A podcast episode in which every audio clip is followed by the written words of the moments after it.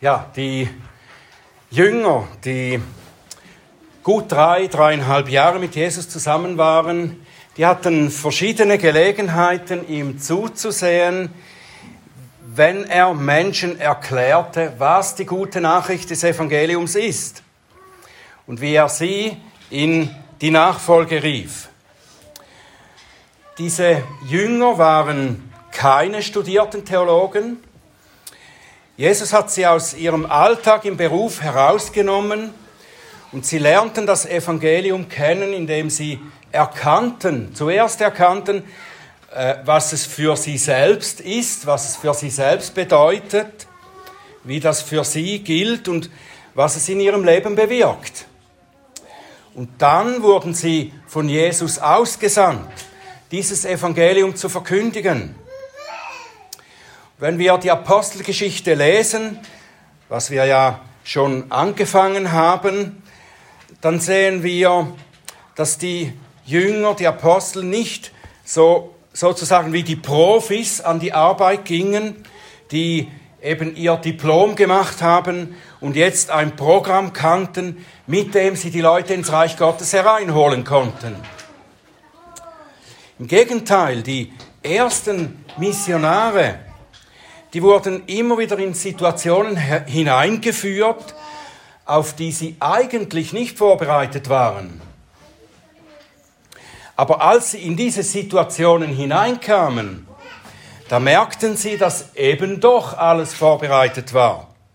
Von Gott selbst. Das Erste, was ihnen so passierte, das war dieses Sprachwunder am Pfingsten, wo wir auch schon darüber nachgedacht haben, wo die Leute sich dann wunderten, was ist da los? Was passiert hier? Und viele der Leute dachten ja sogar, die Apostel seien betrunken, dass sie so reden. Petrus sah sich dann genötigt, eine Erklärung abzugeben darüber, was eben hier passiert. Und so erklärt er der staunenden Menge das Evangelium. Und es kamen über 3000 Menschen an diesem Tag zum Glauben an Jesus. Die Gläubigen, die daraufhin die erste Gemeinden bildeten, waren einfach dadurch, wie sie miteinander lebten und Gottesdienst feierten, waren sie ein Zeugnis für die sie umgebende Welt. Weitere kamen dazu, weitere Tausende. Und dann holte der Teufel zu einem Gegenschlag aus. Und einer der Gläubigen, Stephanus, wurde sogar getötet. Es setzte eine große Verfolgung ein und die Gläubigen wurden in die ganze Umgebung verstreut. Aber das war nicht das Ende, sondern das war nur eine weitere Stufe der Verbreitung des Evangeliums. Die Verstreuten begannen dort, wohin sie vertrieben wurden, zu verkündigen. Einer von ihnen war Philippus. Er war ein Evangelist, dem Gott großen Erfolg schenkte. Apostelgeschichte 8 ab Vers 5, da lesen wir von Philippus. Philippus aber ging hinab in eine Stadt Samarias und predigte ihnen den Christus. Die Volksmengen achteten einmütig auf das, was von Philippus geredet wurde, indem sie zuhörten und die Zeichen sahen, die er tat. Denn von vielen, die unreine Geister hatten, fuhren sie aus, mit lauter Stimme schreiend, und viele Gelähmte und Lahme wurden geheilt. Und es war große Freude in jener Stadt. Erfolgreiche Verkündigung des Evangeliums. Aber Philippus musste da einen Unterbruch machen in seiner Verkündigung vor den Volksmengen. Er wird dann später wieder in der größeren Öffentlichkeit stehen, aber für einmal muss er einen Weg unter seine Füße nehmen, um einen einzelnen Menschen zum Glauben an Christus zu führen. Und diese Ablenkung von seinem Dienst, von seinem erfolgreichen Dienst, diese Ablenkung, denke ich, ist eine gute Möglichkeit für uns, weiter zu lernen, wie wir ausgerichtet sein müssen, wie wir bereit sein müssen und können, das Evangelium weiterzugeben. Wir lesen dazu aus Apostelgeschichte 8, die Verse 26 bis 40. Ein Engel des Herrn aber redete zu Philippus und sprach, Steh auf und geh nach Süden, auf den Weg, der von Jerusalem nach Gaza hinabführt. Dieser Weg ist öde. Und er stand auf und ging. Und siehe, ein Äthiopier, ein Kämmerer, ein Gewaltiger der Kandake, der Königin der Äthiopier, der über ihren ganzen Schatz gesetzt war, war gekommen, um zu Jerusalem anzubeten. Und er war auf dem Rückweg und saß auf seinem Wagen und las den Propheten Jesaja. Der Geist aber sprach zu Philippus: Tritt hinzu und schließe dich diesem Wagen an. Philippus aber lief hinzu und hörte ihn den Propheten Jesaja lesen und sprach: Verstehst du auch, was du liest? Er aber sprach: Wie könnte ich denn, wenn nicht jemand mich anleitet? Und er bat den Philippus, dass er aufsteige und sich zu ihm setze. Die Stelle der Schrift aber, die er las, war diese. Er wurde wie ein Schaf zur Schlachtung geführt und wie ein Lamm stumm ist vor seinem Scherer so tut er seinen Mund nicht auf. In seiner Erniedrigung wurde sein Gericht weggenommen. Wer aber wird sein Geschlecht beschreiben, denn sein Leben wird von der Erde weggenommen. Der Kämmerer aber antwortete dem Philippus und sprach, ich bitte dich, von wem sagt der Prophet dies? Von sich selbst oder von einem anderen? Philippus aber tat seinen Mund auf und fing mit dieser Schrift an und verkündigte ihm das Evangelium von Jesus. Als sie aber auf dem Weg fortzogen, kamen sie an ein Wasser. Und der Kämmerer spricht, siehe, da ist Wasser. Was hindert mich, getauft zu werden? Und er befahl, den Wagen anzuhalten, und sie stiegen beide in das Wasser hinab, sowohl Philippus als auch der Kämmerer, und er taufte ihn. Als sie aber aus dem Wasser heraufstiegen, entrückte der Geist des Herrn den Philippus und der Kämmerer sah ihn nicht mehr, denn er zog seinen Weg mit Freuden. Philippus aber fand man zu Ashdod und er zog hindurch und verkündigte das Evangelium allen Städten, bis er nach Caesarea kam. Lieber himmlischer Vater, wir danken dir für dein gutes Wort. Bitte Lehre uns, Herr. Lass uns verstehen, was du uns hier zu sagen hast. Lehre uns auch, wie Philippus bereit zu sein, das Evangelium weiterzugeben. Und öffne du meine Lippen, dass sie deinen Ruhm verkünden. Amen.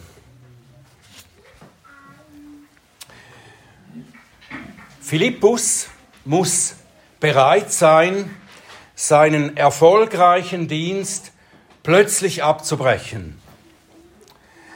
Der Evangelist hat Scharen von Leuten angezogen. Viele kamen zum Glauben. Und mittendrin spricht Gott zu ihm und sagt, lass das alles zurück und marschiere in die Wüste hinein. Immerhin musste er zwischen 50 und 100 Kilometer gehen, zu Fuß, zuerst von Samaria nach Jerusalem, dann Richtung Gaza, bevor er sehen kann, wofür er jetzt alles liegen ließ. Er könnte sagen, aber Herr, was ich hier tue, das läuft gerade so gut, so viele Menschen werden gläubig, viele Wunder geschehen. Willst du meine Begabung so verschwenden und mich in die Einsamkeit der Wüste schicken? Was ist dort? Wir wissen, dass dort ein einzelner Mensch ist, der von Jesus hören muss. Was tut Philippus? Es heißt hier von ihm einfach, er stand auf und ging.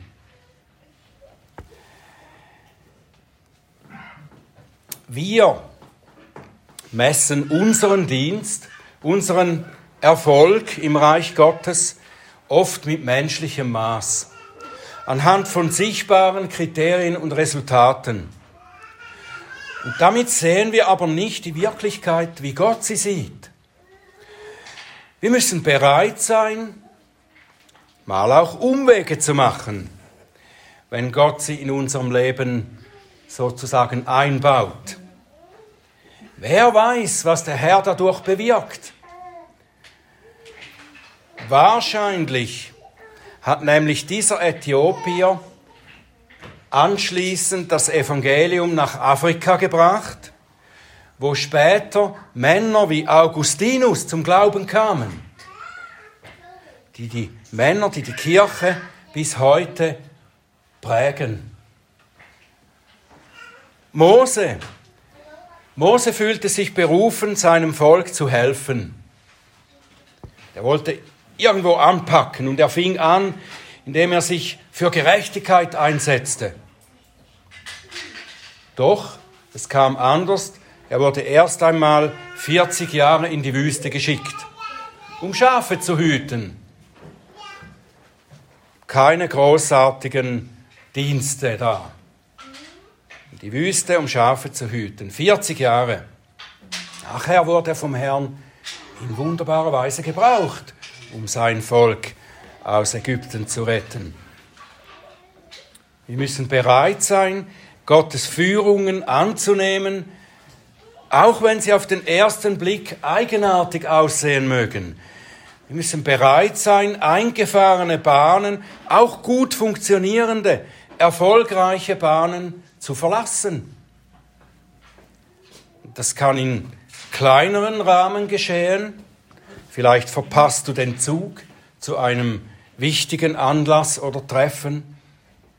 Vielleicht schickt dir Gott jemanden über den Weg, der dich von wichtigen Aufgaben abhält.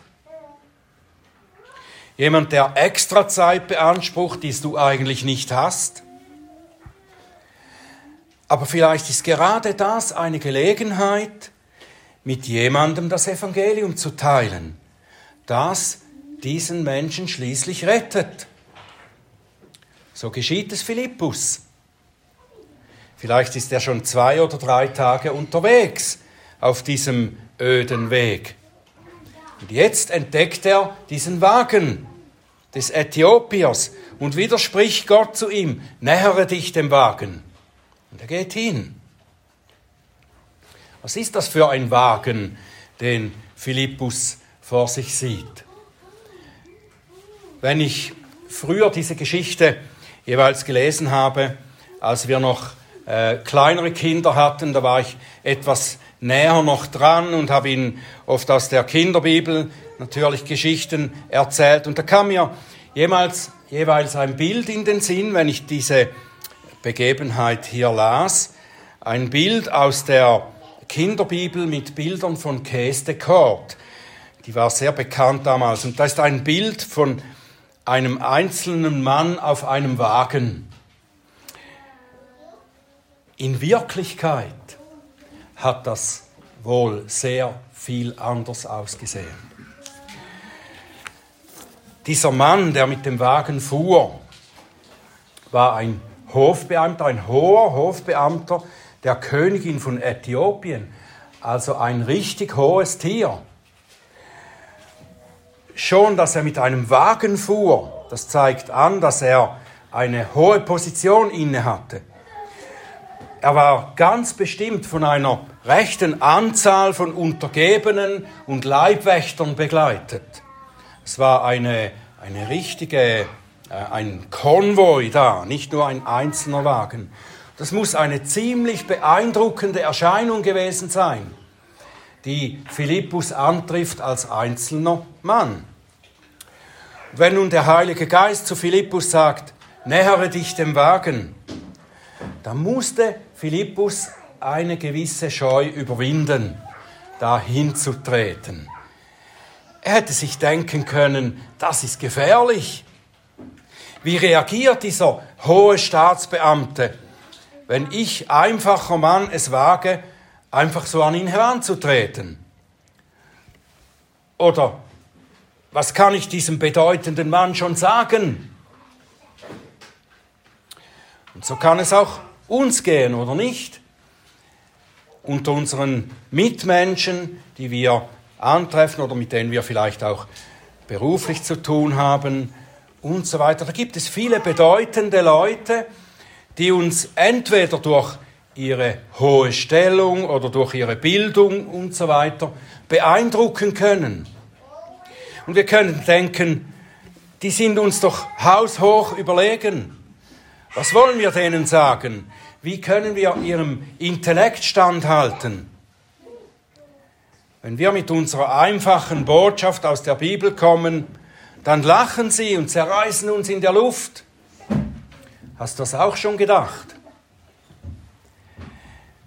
Philippus war einfach gehorsam. Seine Gottesfurcht hat seine Menschenfurcht überwunden. Sicher kannte er das Wort, das der Herr Jesus seinen Jüngern sagte, ihr werdet vor Statthalter und vor Könige geführt werden, ihnen zu einem Zeugnis.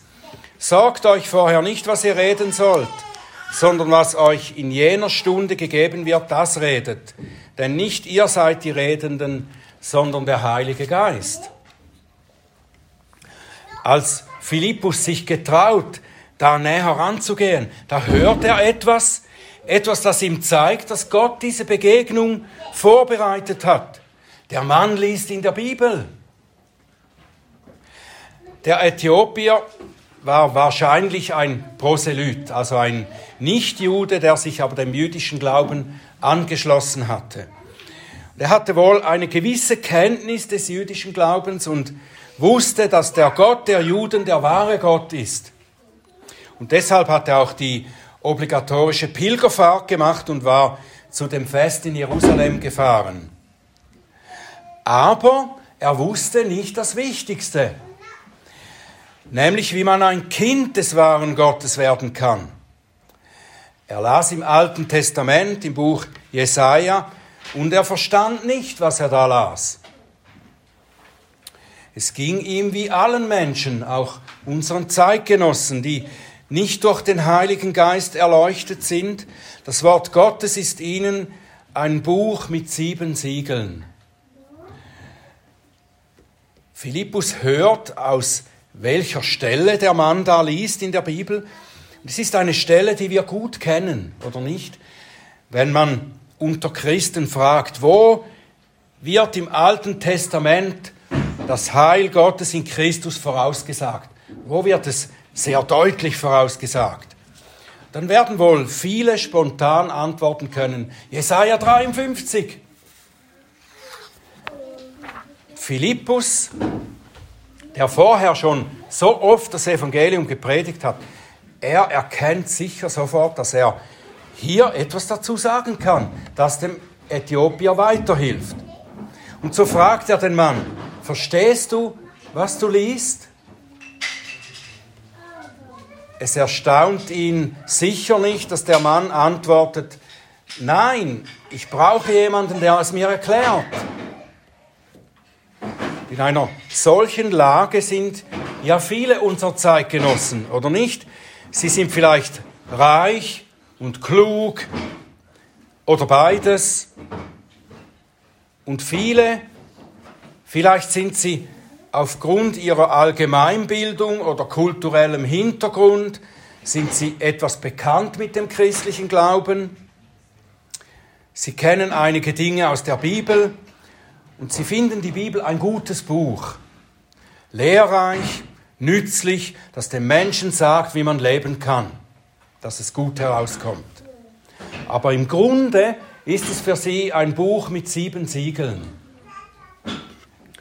Und wir haben diesen Menschen etwas zu bieten. Wir können ihnen sagen, was die Bibel genau sagt, wie sie in eine Beziehung mit Gott treten können, wie sie ihr eigentliches, ihr größtes Problem gelöst bekommen, wie sie Sündenvergebung und ewiges Leben bekommen können. Und deshalb sollten wir keine Angst vor ihnen haben. auch wenn sie noch so beeindruckend erscheinen, durch ihre Bildung oder Stellung oder was immer. Stell dir vor, Philippus hätte sich vor der Erscheinung des Mannes gescheut und hätte ihn weiterziehen lassen. Der Mann hätte das Evangelium nicht gehört.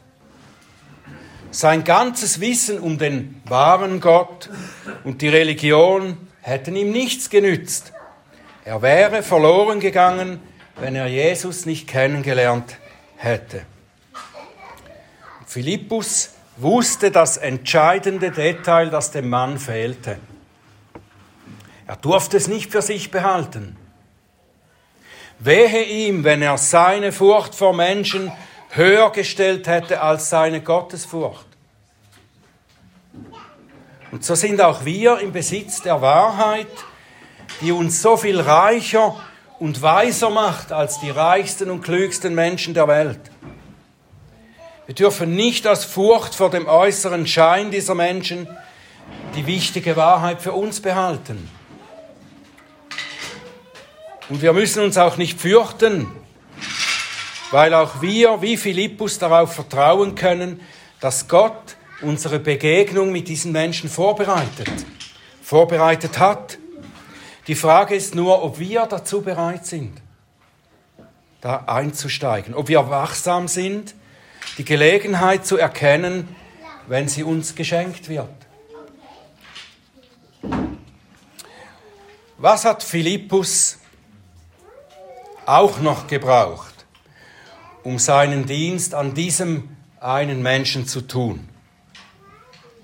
Richtig, er musste mit dem Evangelium selber gut vertraut sein.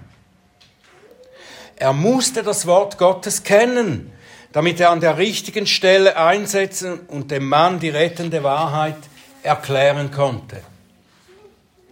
Die Stelle, die der Äthiopier las, die klingt zunächst eigentlich ziemlich geheimnisvoll. Er wurde wie ein Schaf zur Schlachtung geführt und wie ein Lamm stumm ist vor seinem Scherer so tat er seinen Mund nicht auf, in seiner Erniedrigung wurde sein Gericht weggenommen. Wer aber wird sein Geschlecht beschreiben, denn sein Leben wird von der Erde weggenommen? Könntest du jemandem erklären, worum es hier geht? Könntest du deinem Mitmenschen das Evangelium erklären, wenn Gelegenheit dazu da ist? Überleg einmal. Kannst du das wirklich tun? Das Evangelium so erklären, dass der andere weiß, was er anerkennen muss, was er glauben muss, damit er gerettet wird. Vielleicht erscheint dir das fast als eine überflüssige Frage. Aber es ist in Wirklichkeit so, dass viele Christen das Evangelium nicht spontan erklären können. Und das ist eigentlich eine Tragödie. Ich hatte vor vielen Jahren, ich weiß nicht, sicher 15 Jahre her, da hatte ich eine Umfrage gemacht. Ich ging in christliche Buchläden, damals gab es noch zwei in Basel, und habe auch innerhalb einer Gemeinde gefragt. Ich fragte die Leute spontan, habe das dann aufgenommen ich fragte sie, können Sie mir in etwa einer Minute das Evangelium erklären? Niemand konnte das. Niemand konnte das Evangelium erklären, spontan. Von all den Gefragten. Ich meine, die Leute, das waren Christen.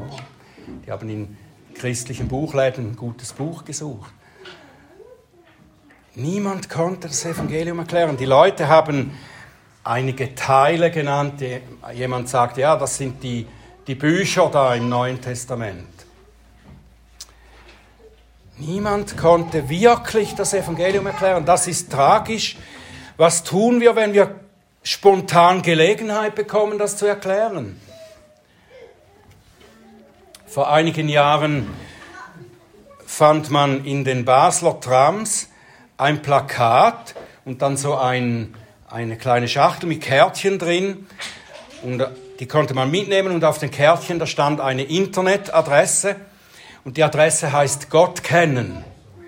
Es war eine Aktion der Kirchen in Basel oder einiger Kirchen. Gott kennen. Und dann würde man doch meinen, wenn man dann diese Internetadresse anwählt und dahin geht, dass man da das Evangelium erklärt bekommt, wie man eben Gott kennen kann. Aber obwohl es auf dieser Website mit, äh, von Texten und Videoclips wimmelte, das Evangelium wurde nirgends richtig erklärt. Man fand Teile davon. Wenn wir das Evangelium erklären wollen, dann müssen wir die ganze Wahrheit sagen können. Die Leute in, in meinen Interviews und die Texte auf dieser Website, die sagten wohl etwas von Gottes Liebe, mal von Jesus, der am Kreuz gestorben ist und so weiter. Aber es wurde zum Beispiel nie erklärt, warum Jesus überhaupt sterben musste. Niemand sagte etwas vom stellvertretenden Leiden, das Jesus an unserer Stelle litt. Anstelle derer, die glauben und dann gerettet werden. Es war mehr so, ja, Glaube an Gott und dann hast du ein gutes Leben. Der Kämmerer aus Äthiopien las etwas von einem, der leiden musste, der zur Schlachtbank geführt wurde. Philippus musste ihm genau erklären, was damit gemeint ist. Warum und was das für ihn bedeutet. Es wird nicht gesagt hier im Apostelgeschichte, was Philippus genau alles erklärte. Es heißt aber einfach, dass er ihm das Evangelium von Jesus sagte. Nun, was ist das Evangelium von Jesus, wenn ich euch fragen würde? Ich habe versucht, das so in einer Minute so aufzuschreiben, dass ich es in einer Minute sagen kann. Ich habe ein Viertel gebraucht. Ein Versuch. Hört einmal zu. Vielleicht könnt ihr euch das auch bereit machen innerlich dann, dass ihr das so erklären könnt. Adam, der erste Mensch, war Gott ungehorsam und fiel dadurch in Sünde. Die Sünde ist eine Haltung der Auflehnung gegen den heiligen Gott. Jeder Mensch ist durch Vererbung von Natur aus ein Sünder, der Gottes Gebote nicht halten will und es auch nicht kann. Und dieser Zustand, diese Haltung der Sünde bringt uns unter Gottes heiligen Zorn. Und wenn sich nichts daran ändert, werden wir die gerechte Strafe dafür erhalten, den ewigen Tod, das Feuer der Hölle. Gott will nicht unser Verderben. Darum fand er einen Weg, seinen Zorn von uns abzuwenden. Und dies konnte nur geschehen, indem er selber seine festgesetzte gerechte Strafe trug. Er sandte seinen Sohn, der Mensch wurde, und lud ihm unsere Sünde auf, die Sünde derer, die glauben. Jesus Christus wurde an unserer Stelle verurteilt und hingerichtet und er trug als unser Stellvertreter Gottes Zorn am Kreuz auf Golgatha. Weil nun das Gericht, das ich verdient hätte, über Jesus ergangen ist, werde ich freigesprochen. Meine Sünde, die Verunreinigung, die die Gemeinschaft mit Gott unmöglich machte, ist abgewaschen, vergeben. Ich kann schon hier auf dieser Welt und nach diesem Leben in Gottes Herrlichkeit ewige, liebende Gemeinschaft mit ihm haben. Wenn ich dieses Geschenk der Gnade annehme und auf Jesus Christus als meinen Retter vertraue, dann werde ich zu einer neuen Schöpfung. Hat jemand die Zeit gestoppt? So ähnlich hat wohl Philippus das dem Äthiopier erklärt. Der Mann glaubte auf der Stelle und wurde ein neuer Mensch. Und er ließ sich taufen und ging fröhlich seines Weges, weil Philippus sich nicht scheute und sich von Gott brauchen ließ, weil er vorbereitet war, seine Bibel kannte, konnte dieser Mensch gerettet werden. Lass mich noch einmal ganz kurz zusammenfassen, welche drei Punkte es sind, die wir von dem Evangelisten Philippus lernen können, für uns selber und das Evangelium weiterzugeben. Wenn wir Gottes Auftrag nachkommen wollen und für sein Evangelium nützlich sein wollen, dann sollten wir, wie Philippus, die Bereitschaft haben, Umwege zu machen, uns aufhalten zu lassen. Manche unserer wichtigen Tätigkeiten müssen manchmal zurückgestellt oder unterbrochen werden, damit wir für jemanden da sein können, der die Botschaft hören kann, durch die er gerettet wird. Bist du offen für solche Führungen Gottes? Wir sollten bereit sein, uns ohne Scheu Menschen zu nähern, die uns vielleicht zuerst so beeindrucken, dass sie uns abschrecken. Wir können darauf vertrauen, dass der Herr die Situation vorbereitet, in die er uns stellt. Bist du bereit, auf Gott zu vertrauen, dass er dich nicht hängen lässt, wenn er eine Begegnung schenkt, der du von Natur aus nicht gewachsen wärst? Und wir sollten uns eine gute Kenntnis der Bibel aneignen damit wir mit dem Evangelium dort ansetzen können, wo die Leute stehen. Wir müssen unsere Gesprächspartner nicht in menschlicher Weisheit besiegen und alle ihre Argumente gegen den christlichen Glauben widerlegen. Das müssen wir nicht. Wir müssen das Evangelium kennen, damit wir ihnen das Wissen geben können, das ihnen eben fehlt um gerettet zu werden.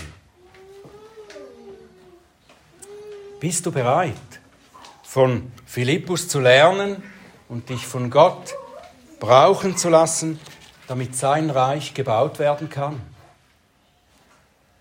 Amen.